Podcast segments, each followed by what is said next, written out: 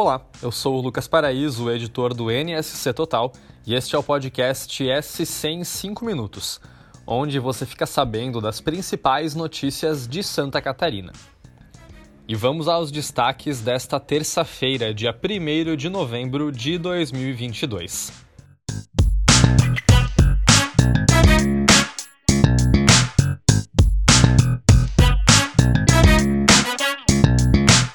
Santa Catarina é o estado do Brasil com mais pontos de bloqueio nas rodovias federais. O estado virou o epicentro dos atos de bolsonaristas insatisfeitos com o resultado das eleições do último domingo.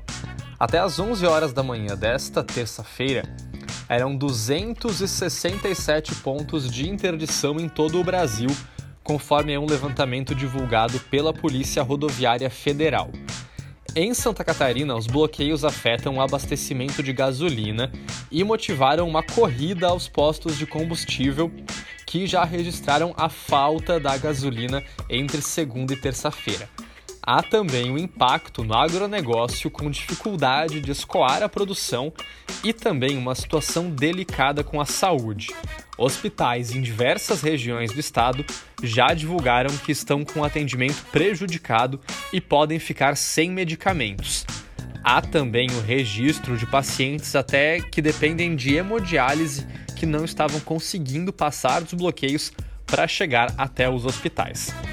Na justiça, decisões já ordenaram a retirada dos bloqueios e uma reunião envolvendo as forças de segurança de Santa Catarina organizou as ações para a liberação das, das estradas ao longo do dia. Alguns pontos de manifestação já foram desobstruídos durante a tarde. Em contrapartida, novos pontos foram bloqueados.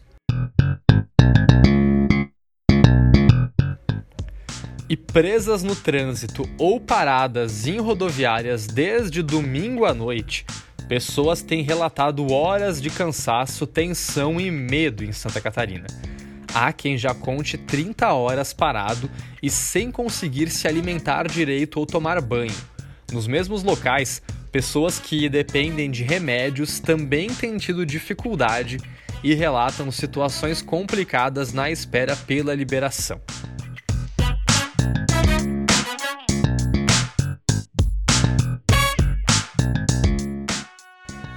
E no meio de tudo isso, novembro começou em Santa Catarina com uma virada no tempo e um fato histórico.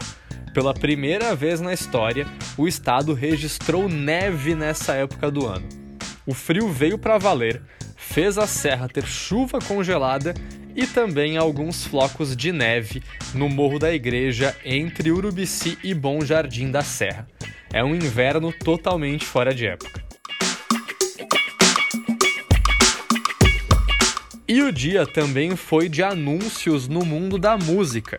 Gilberto Gil confirmou presença em um festival em Florianópolis marcado para janeiro. Vai ser o primeiro show de Gil em Santa Catarina desde 2013, quando tocou na Festa do Pinhão em Lages.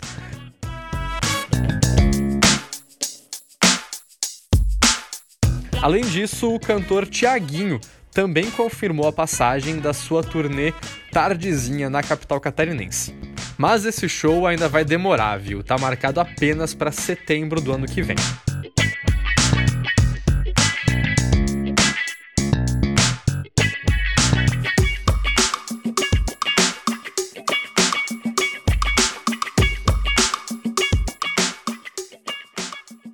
E por hoje é isso. Esse foi o SC em 5 minutos, o podcast do NSC Total, publicado de segunda a sexta-feira. A produção é minha, Lucas Paraíso, a edição de som é de Luísa Lobo e a coordenação de Carolina Marasco. Essas e outras notícias você confere lá em nsctotal.com.br. Até amanhã!